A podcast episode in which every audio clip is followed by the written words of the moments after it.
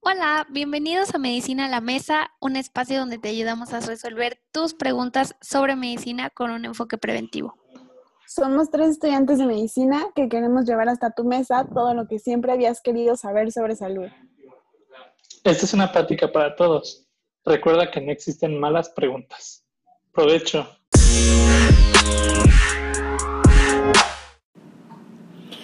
Hola, bienvenidos a un capítulo más de nuestro podcast Medicina a la Mesa. Seguimos con esta serie de capítulos acerca de la salud sexual. El día de hoy vamos a platicar de mitos y realidades. Vamos a estar mencionando ocho mitos a lo largo del capítulo alrededor de los métodos anticonceptivos. Mi nombre es María José. ¿Cómo están amigos? Hola amigos, yo soy Diana. Y pues aquí estamos de nuevo complementando esta parte de la educación sexual. Y pues queremos aclarar estos mitos o ideas que todos hemos escuchado por ahí porque creemos que es súper importante tener información real, así que escuchen hasta el final. Sí, hola, yo soy Simón y pues sí, yo creo que va a estar muy interesante este, este capítulo porque hasta uno se enteró de cosas que no sabía y pues siempre es bueno informarnos, ¿verdad? Pero bueno, en fin, empecemos con el primer método, eh, bueno, mito que, vamos a desmitificar, que es la pastilla del día siguiente. Bueno, este es el mito número uno, como ya dijo Simón. Yo creo que es muy importante que conozcamos la realidad de la pastilla del día siguiente, porque pues todos conocemos a alguien que en algún punto de su vida la ha utilizado y hemos escuchado comentarios así como, ay, es que solamente se puede usar dos veces por año, no es tan recomendable que la utilicen tan frecuente, entonces vamos a ver qué hay de cierto en todo esto que se dice alrededor de la pastilla del día siguiente. Primero, cómo funciona bueno, pues previene la liberación del óvulo o la ovulación. No funciona cuando la mujer ya está embarazada y tampoco provoca un aborto. Más adelante vamos a retomar el tema del aborto, pero bueno, para quedar en claro, ese es el, el mecanismo por el que funciona, retrasa la ovulación. ¿Cuándo hay que tomarla? lo más pronto posible después de que sucedió la relación sexual sin protección. Tenemos hasta cinco días después del evento tenemos hasta cinco días y es muy importante que tomen en cuenta que no hay retardo en regresar a la fertilidad. ¿A qué me refiero con esto? A que no nos van a, no van a proteger de una relación, relación sexual que suceda después de 24 horas de haber tomado la pastilla, ¿no? Entonces, por eso se recomienda que a las mujeres, eh, pues que ya por ahí hubo un descuido, pasó, se tomaron la pastilla, pues mejor para evitar descuidos próximos, eh, escojan algún otro método de los que mencionamos el capítulo pasado. Oye, pero entonces se pueden utilizar más de una vez. O sea, sí, no pasa nada. Sí. Sí, de hecho, si se necesita, se pueden tomar de nuevo, incluso dentro del mismo ciclo. Pero, pero, pero, es súper importante que si ya le pasó o sea, si llevan varias veces que la mujer se está haciendo usuaria de la pastilla, pues entonces yo creo que ahí mejor es replantear, eh, acudir y reconsiderar utilizar algún otro método, ¿no? O sea, porque sí funciona, sí es efectivo y lo que tú quieras, pero pues si ya lo estás utilizando varias veces, mejor comprométete con otro método diseñado más a largo plazo, que sea más efectivo, que sea más seguro y sirve que se quitan ahí un peso. Pues el apuro, ¿no? O sea, ajá, un peso de encima, como bien dices. Y también es súper importante aclarar que las adolescentes lo pueden utilizar, no hay ningún problema, es seguro, sobre todo porque es población que como generalmente no se les habla de este tipo de temas, pues puede por ahí que tengan sus, este, sus sustitos, entonces pues sí, sí lo pueden utilizar si conocen a algún adolescente. Y vamos a pasar al mito número dos, que nos van a hablar un poquito de la infertilidad, que a veces dicen, no, es que no utilices las pastillas, no utilices anticoncepción oral porque te van a dejar infértil. Vamos a ver si es cierto. Sí, yo creo que es importante empezar con una respuesta simple, no, la anticoncepción oral, o sea, cuando tomas pastillas con hormonas, no te causa infertilidad. Eh, esto es a pesar de cuántas, cuántos años la mujer las ha tomado, el número de hijos que ha tenido, la edad de la mujer. A pesar de todo eso, no causa infertilidad. De hecho, eh, hay unos beneficios de tomar la píldora que incluyen eh, ofrecerte eh, protección contra enfermedades que a la larga, como secuela, te puedan dejar sin la capacidad de tener hijos. Entonces, mm, puede hasta funcionarte como protección. Eh, de hecho, no hay alguna evidencia de que una mujer que deja de tomar pastillas orales anticonceptivas tenga mayor probabilidad de ser infértil que una mujer que deja de consumir un método anticonceptivo que no tenga hormonas. Entonces, al momento de dejar ambos, tienen la misma probabilidad de, embarazarse después. Eres igual de fértil, pero a lo mejor tu tiempo para embarazarte tarda un poquito. Tu menstruación, cuando dejas de tomar las pastillas anticonceptivas, regresa a la normalidad a los 30 días aproximadamente. Sin embargo, eh, el regreso de tu fertilidad al 100% puede verse reflejada hasta 90 días después de que dejaste de tomarlas. Eh, esto en una, en una, mujer regular. Pero, eh, sí, bien claro, no te deja infértil. Entonces, el mito número 3, para seguir avanzando, el peso y el acné. Creo que es una de las preocupaciones principales. Entonces, ¿qué nos puedes decir? Sí, como ya dijiste, yo siento que tanto el peso como el acné son dos de los mitos más importantes en, la anticoncepción, en cuanto a la anticoncepción. Y pues por eso aquí vamos a desmitificar. Eh, para empezar con el peso, eh, tenemos que decir que hasta la fecha no hay ningún estudio bueno y grande que nos dé una relación entre estar con un método anticonceptivo y el aumento de peso. Lo único que hay son estudios pequeños en diferentes partes del mundo con esas poblaciones específicas eh, que dicen de que, ay, no, sí, si tomas anticonceptivos, pues suben de peso. Pero recordemos que lo de una población específica no lo podemos pasar a que ya a generalizar como de que ya todas las mujeres van a subir a subir de peso. Entonces, lo importante aquí es que, por ejemplo, estos estudios que, que dicen que si hay una relación, pues en sí suben de 1 a 5 kilos por año y ya los 5 kilos pues son como súper raros, o sea, son muy pocos casos los que ha habido de eso. Entonces yo ya ahí pondré en la balanza de que si sí llegara a haber una relación que todavía no está comprobado, pues entre un embarazo y subir tantito de peso, pues ahí ya cada quien que lo vea, ¿verdad? Y bueno, en cuanto al acné ya es otra cosa completamente diferente porque aquí sí ya está completamente comprobado que pues sí puede llegar a beneficiar de que puedas controlar un poquito más el acné en las mujeres. Aquí así como un repaso súper rápido, recordar que en las mujeres hay muy pocos niveles de testosterona en sangre, que en cambio en los hombres tenemos más elevado y es el responsable de que el, vello, el engrosamiento de la voz, eh, la, la presencia de vello en cara y todo eso. Y una de las cosas de la testosterona es que hace presente más el acné. Entonces, los anticonceptivos eh, pues nos, les ayudan a las mujeres en ese aspecto, en la parte hormonal, eh, que inhiben una de las enzimas que, que produce la testosterona y pues ahí está el efecto benéfico que pueden tener. Pero aquí hay que recalcar que no por eso se van a deshacer del acné para toda su vida. Hay otras causas de acné como son la piel grasa, que pues ahí van a tenerlo aunque estén tomando anticoncepción o no.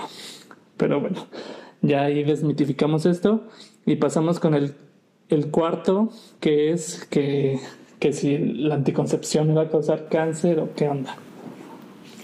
Bueno, pues primero aclarar que el riesgo de desarrollar cáncer entre mujeres que son usuarias de tomar pastillas anticonceptivas eh, orales combinadas versus mujeres que no han utilizado el método es muy similar.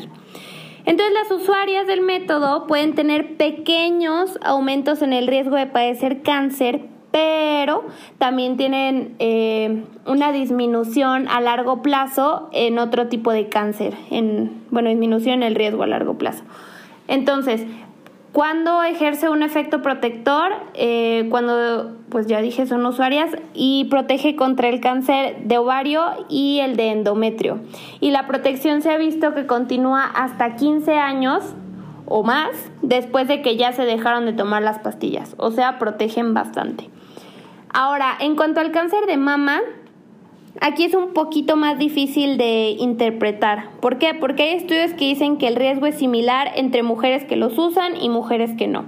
Pero hay otros estudios que dicen que las mujeres que utilizan anticonceptivos tienen más probabilidades de ser diagnosticadas con cáncer de mama. Sin embargo, no se sabe si es como tal por un efecto del anticonceptivo, o sea, de la pastilla, o simplemente porque se diagnostican antes, porque son mujeres eh, pues que van a visitas regulares al médico, entonces pues se diagnostican en etapas más tempranas. Pero pues eso ahí como que no se sabe todavía muy bien. Oye, y de los cánceres que hablaste, este, que aumentaba el riesgo, ¿cuáles son? Ok, eh, pues se ha visto que en mujeres que son usuarias de las pastillas por más de 5 años, parece que incrementa un poquitito el riesgo de padecer cáncer cervicouterino. Pero este riesgo eh, disminuye una vez que la mujer deja de utilizar el método. Pero también, este, ahorita como que la postura en general es que es mayor el beneficio que proporciona el método, o sea, es mejor que te proteja contra un embarazo versus el riesgo del cáncer. O sea que te beneficias más de usar el método. O sea, que no vale la pena como que lo dejes porque digas, ay, me va a dar cáncer. O sea, el riesgo es muy chiquito. Vale la pena 10 mil veces mejor usar el método. Ajá. Porque luego de ahí se hacen los chismes, ¿verdad?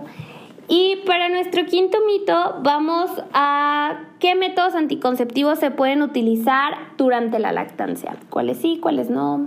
Vamos a ver.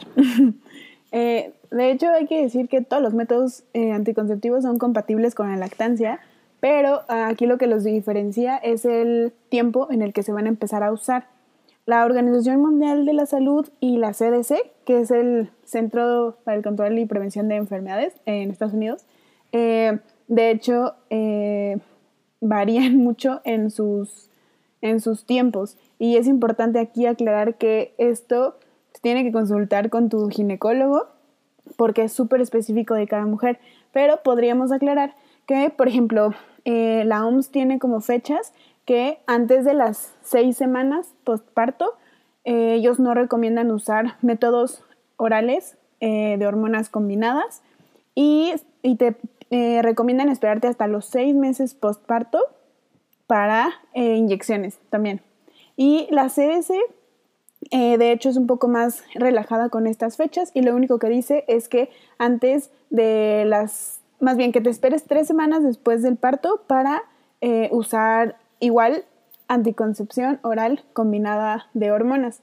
Entonces, esto varía de mujer a mujer también, pero sí hay algunos lineamientos como estos que te pueden como que limitar un poquito. Sin embargo, la mayoría de los métodos como el implante, el, los anillos vaginales o el DIU con hormonas o DIU sin hormonas se puede usar desde el momento del parto.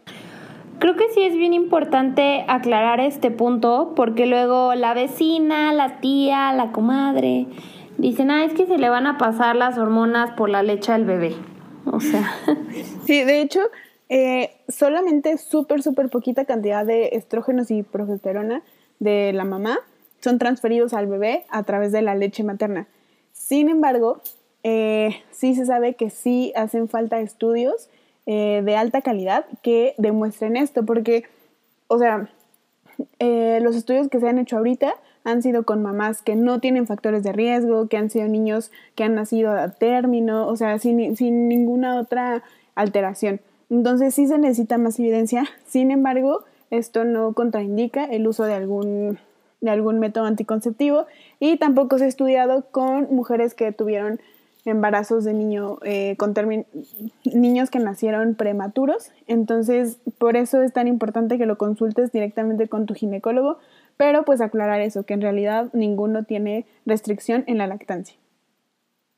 Ahora vamos a hablar del sexto mito eh, causan aborto o defectos al nacimiento si ya te embarazaste y no sabías si te lo tomaste, ¿qué pasa ahí? Pues mira, aquí ya retomando un poco lo que dijo María en un principio con la, con la pastilla, ningún método es abortivo. O sea, solo tener muy en cuenta que los métodos anticonceptivos, su función es o evitar la ovulación, que era la salida del óvulo de los ovarios o impedir que llegue el espermatozoide a fertilizar el huevo. Entonces, tomando en cuenta esas, esas funciones de la anticoncepción, pues no, no son abortivas, porque una vez que ya se fertilizó el huevo, pues ya no sirven para nada, o sea, el, eh, embarazo se va a dar. Entonces, no, no son, no son abortivas ningún tipo de método. Y en cuanto a lo de los defectos en nacimiento, que si cuando me, la me seguía tomando mis pastillas, pero ya me había embarazado, aquí hay que tomar en cuenta que, como mencionamos en el capítulo pasado, hay algunos métodos que te suspenden la regla. Entonces, pues puedes llegarte a embarazar porque ningún método es 100% efectivo y pues no te diste cuenta y tú te seguiste tomando tus pastillas. Entonces, tenemos que decir que no hay ningún riesgo, no le va a pasar nada a tu bebé, pero apenas pues te des cuenta que estás embarazada, que te hiciste una prueba de embarazo, eh, pues la suspendas. Eh, pero no va a tener ningún efecto en el desarrollo del bebé, vas a tener el mismo riesgo de que fuera a tener alguna algún defecto el niño que con una mujer que no tiene que no está utilizando anticoncepción. Y bueno, pasando al séptimo mito sobre el papel que tienen los hombres en la anticoncepción, porque recordemos que no solo las mujeres participan en esto, también nosotros los hombres tenemos que tener un papel activo en esto de la anticoncepción. Sí, yo creo que, bueno, primero aclarar que entre los métodos como más conocidos, pues está el condón masculino, que ya explicamos a detalle en el capítulo anterior, y la vasectomía, que es de las que yo les voy a estar hablando el día de hoy. Bueno, la vasectomía es una pequeña operación que se realiza sin bisturí, con anestesia local. Se hace una punción en la piel, por arriba de donde están los testículos se localizan, se ligan y se cortan los conductos deferentes, que es un sitio por donde pasan los espermas. Entonces aclarar que solamente impide el paso de los espermatozoides, pero se siguen produciendo eh, sin ningún problema, ¿no? Es un método súper efectivo, es un método permanente, no interfiere con la actividad sexual, no hay riesgos eh, inmediatos o a largo plazo para la salud es una cirugía que no requiere hospitalización, es una recuperación súper rápida, puedes regresar rápido a tus actividades sin ningún problema. Oye, por ahí dicen que, o sea, puede ser reversible, ¿no? Como que puede llegar a volver a embarazar a una mujer. Sí, de hecho sí se puede. Eh, lo que se hace es que se vuelve a conectar eh, los conductos deferentes que transportan a los espermas, como ya les había dicho, y el índice de embarazo puede ser muy variable, desde el 30% a más del 90%. Y obviamente pues es una decisión que toma el hombre, puede tener pues múltiples causas, ya dependerá de cada quien. Eh, no siempre va a ser exitosa. ¿Por qué? Porque hay muchos factores que afectan que la reversión tenga éxito o no. Y si se puede lograr un embarazo o no. ¿Cuáles son esos factores? Pues el tiempo que pasó desde la vasectomía, la edad de la pareja, la experiencia y capacitación del cirujano que vaya a realizar el procedimiento y si se tuvo o no problemas de fertilidad antes de la vasectomía. Casi todas las vasectomías se pueden revertir, sin embargo, pues no garantiza el éxito para que haya un embarazo por los factores que ya les platiqué. Entonces, pero bueno, la respuesta a tu pregunta es que sí, sí se puede revertir. Depende de muchos otros factores del embarazo, pero pues sí, sí se puede. Entonces, ya por último, vamos con nuestro último mito. ¿Qué pasa con las mujeres que son muy olvidadizas, que se les va la onda, que se saltan una pastilla, los horarios? ¿Qué pasa ahí? Sí, primero recordar que la efectividad de del uso de hormonas anticonceptivas orales va a depender de qué tan bien la estés usando tú y de qué tan regular eres al tomarlo. Hablando de los horarios, básicamente pues funcionan para que no se te olvide y que tengas como una disciplina de tomarlo. Y pero hablando de cuando se te olvida una o dos, primero, una, si se te olvida tomar una pastilla, eh, tú lo que necesitas hacer es, en cuanto te das cuenta, tomártela y seguir con tu agenda eh, ya prescrita de una al día. Dependiendo de cuándo te hayas dado cuenta que se te olvidó, de hecho te puedes terminar tomando dos al día, dependiendo si te diste cuenta al otro día. Pero no necesitas una anticoncepción adicional, ya que si te salta solamente una, eso no va a revertir la supresión que estás teniendo eh, para quedar embarazada. O sea, el efecto no va a ser, no va a ser dañado em, con solamente perder una píldora. Sin embargo, el problema viene cuando ya se te olvida tomar dos o más píldoras. Y eh, aquí lo que tenemos que ver es que el riesgo aumenta dependiendo de la semana en la que estés. Si se te olvida tomarte dos o más píldoras en la primera semana del ciclo, o sea, en la primera semana en la que empiezas como tu cajita, eh, aquí es como lo más peligroso. Entonces, aquí sí es necesario usar una anticoncepción de emergencia extra, ya sea condón, masculino, femenino, o este, pero lo que tienes que evitar es el acetato de ulipristal, que viene ahí como en, la cajita, entonces eso evitarlo porque eh, esto sumado con las pastillas que sigues tomando va a bajar la eficacia de, de toda la anticoncepción.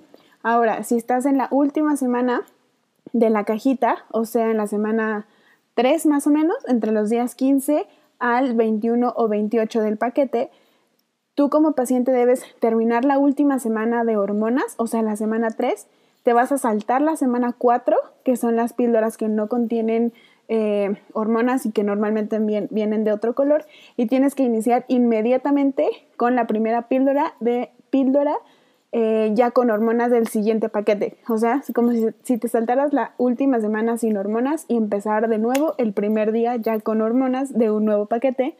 Y pues esto va a ayudar a que, a que esta anticoncepción no se haya eh, dañado por completo y pues sí se recomienda eh, utilizar por lo menos los, los, primeros siete días una anticoncepción de emergencia como pues el condón. Oye, ¿y qué pasa si se te fue la onda y te tomaste dos al mismo día? O sea, que eres una persona muy distraída. pasa. Sí. De hecho, si, un paciente se toma dos píldoras en un día por, por error, eh, no pasa nada. Eh, tiene que resumir su horario y su agenda normal y tomar una píldora al siguiente día como le tocaría, pero aquí lo importante es que no se salte ese día, o sea, no, no intente como contrarrestar eso de que, bueno, ya me tomé dos hoy, mañana no me lo tomo, no, o sea, mañana la que te sigue, eh, no, no tienes que saltarte ningún día y este, así hasta que completes todo el paquete. Entonces, pues estos fueron nuestros mitos sobre eh, anticoncepción. Si te quedó como alguna duda, pues puedes eh, escribirnos en nuestro Instagram o, este, escribirnos un tweet o algo así.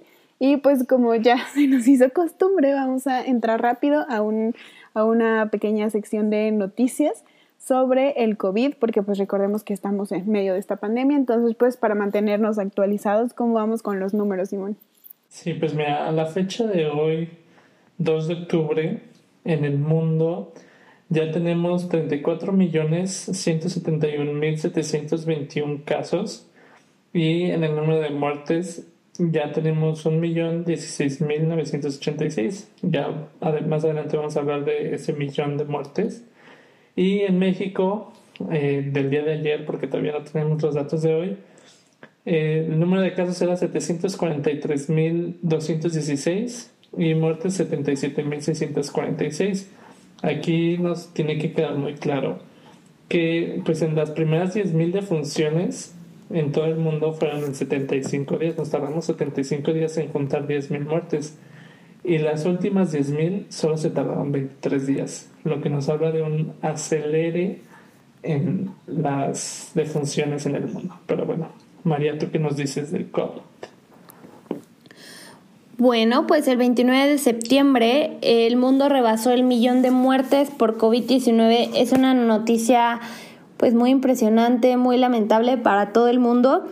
Y no es nada más que un recordatorio de todo lo que está pasando, o sea, el hecho de que ya veamos nosotros cosas, lugares abiertos, a la gente saliendo como si no pasara nada, no.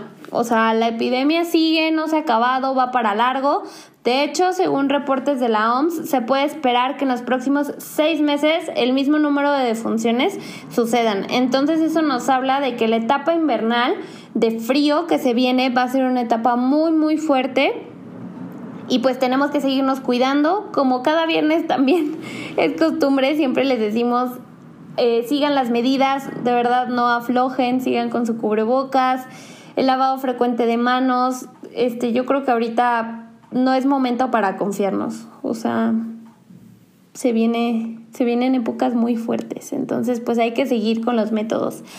Y pasando a otra noticia, este, la OMS anunció una prueba rápida para COVID. Entonces vamos a ver qué dijeron. Sí, el lunes 28 de septiembre, la OMS en su conferencia de prensa semanal confirmó esta noticia. De hecho, dos multinacionales generaron esta nueva prueba rápida para la detección de COVID-19 y pues la OMS confirmó su autorización y su eficacia.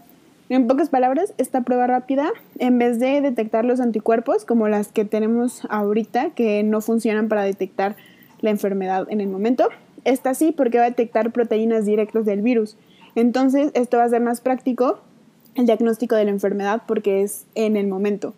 Eh, en un principio, estas pruebas eh, serán enviadas a países de bajos ingresos y lugares en los que el acceso a una prueba de PCR, o sea, la del hisopado, es muy escaso o no ha llegado. Y pues lo súper padre de esta prueba es que nos da un resultado en 15 minutos en vez de horas o días, como la del hisopado que, que hacen actualmente. Su precio es de 5 dólares inicialmente y su sensibilidad y especificidad, que es como la manera en la que eh, se puede evaluar qué tanto funciona, puede llegar hasta el 99%. Entonces, pues está, está muy bien, son buenas noticias y puede ser muy accesible también, eso también importa. De todas maneras, eh, aunque esto es, esto es como lo que se ha dicho hasta ahora, por los nuevos rebrotes que está habiendo en Europa, se ha comentado también que pueden destinar algunas de estas pruebas a algunos países europeos para facilidad del diagnóstico. Entonces, pues esperemos que esto sea un gran avance para poder detectar nuevos números en cuanto, este, en cuanto se tenga y pues que nos pueda llegar pronto. Entonces, pues hasta aquí llegó el capítulo de esta semana. Esperamos que les haya sido de mucha utilidad. Intenten compartirlo eh, y pues dejarnos sus dudas y sugerencias y pues sigan esperando nuevos capítulos cada viernes. Bye. Adiós.